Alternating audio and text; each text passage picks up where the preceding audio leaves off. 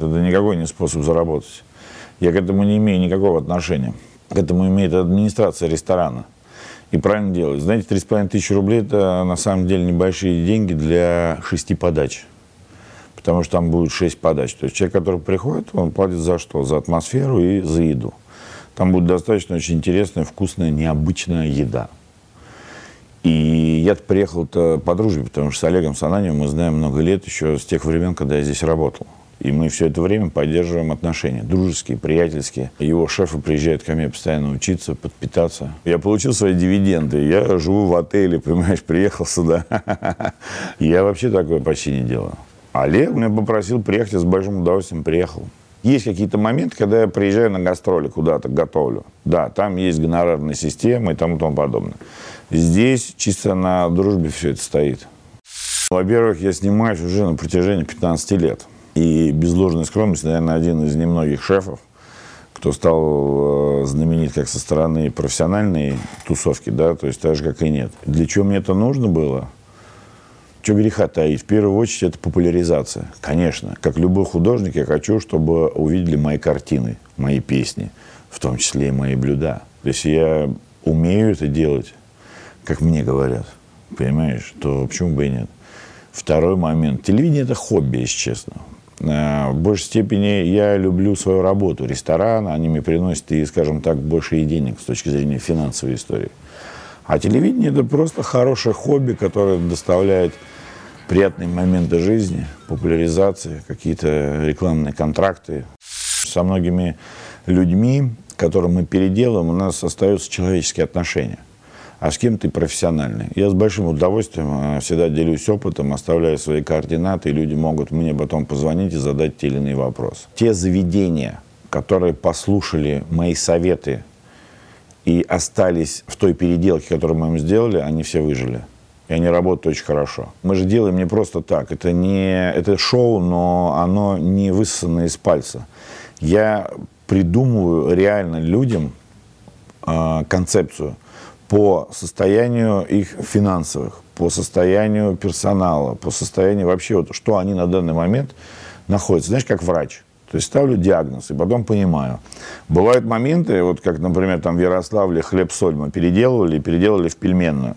И когда мы переделали, хозяйка, которая вообще нищебродка, просто другого слова не найду, понимаешь, она, о, пельменная. Я говорю, а что ты хотела? Что ты хотела? Чтобы я тебе Пушкин открыл? Но я тебе его открою, я его сделаю. Как ты его удержишь? Как? Люди этого не понимают. Это, кстати, российская история. Знаешь, все почему-то хотят Мерседеса по цене Жигулей. Хотя у всех четыре колеса и один руль. Функции одни и те же. Поэтому те, кто слышал, слушает и дальше несет то, что я им дал, они вылезают из этой ямы. Кто нет, это их право. И часть э, ресторанов, небольшая, правда, это очень хорошо, оно, да, все сгинуло. Процент там 15. Они должны винить сами себя. Понимаешь, люди, которые открывают ресторан, как и любой бизнес, ну, в частности, ресторан, они должны понимать, что тех людей, которые они берут, у них есть семьи. А когда люди сами без головы, понимаешь, открывают бизнес, затягивают туда людей, а потом задерживают зарплату, понимаешь, непонятно, какой бизнес строят. Все думают, ресторан что? Плита, стол, какой-то чувак из бывших э, союзных республик, да, и девочка какая-нибудь малолетка, которая должна быть в зале работать. И сейчас мы заработаем миллионы. С какого фига-то? Нет. А если все делать через одно место, то и получится все через одно место. То, что сделал канал, я считаю очень правильно. Я медбрат, летучая медсестра. Мы помогаем вам, в первую очередь, людям. Потому что вы иногда не знаете. Ведь ресторан – это конфета – у которой есть э, начинка и есть, соответственно, обертка. Обертку вы видите, начинку вы не видите. Я не спорю, я не знаю, покупаешь ли ты беляши чебуреки, которые разогреваются в микроволновке, в этих э, палатках, это катастрофа. Это антисанитария, я не знаю, какой надо иметь желудок, чтобы потом с ума не сойти. Мы даже когда начинали делать этот проект с точки, ну, так же, как и у Летучей, я сказал, что меня сначала будут все ненавидеть.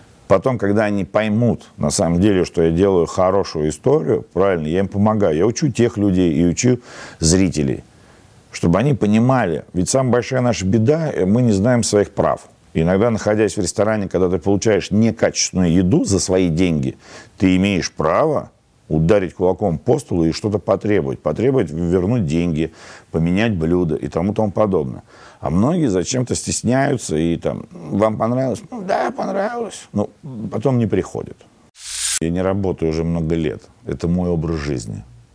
Я вообще дитя по сравнению с многими с моими коллегами, с тем же Олегом Ананьевым, либо Аркадием Новиковым, либо там какими-то нашими крутыми олигархами. Хотя я еще пока не олигарх, но очень стремлюсь к этому.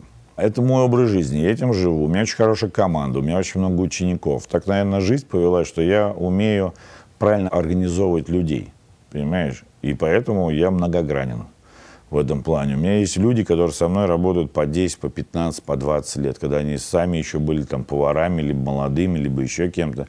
И я им всегда говорю, что работа с успешным человеком, на тебя тоже успех переходит. Это и есть, да, то есть та лестница якобы, в которой мы все стремимся жить, двигаться вперед и прожить жизнь не серую, а достаточно интересную и насыщенную. Но если ты ее хочешь прожить, ты должен пахать и работать. Если у тебя нет наследства или не умер дядя в Канаде, лесоруб-миллионер, надо просто тупо пахать.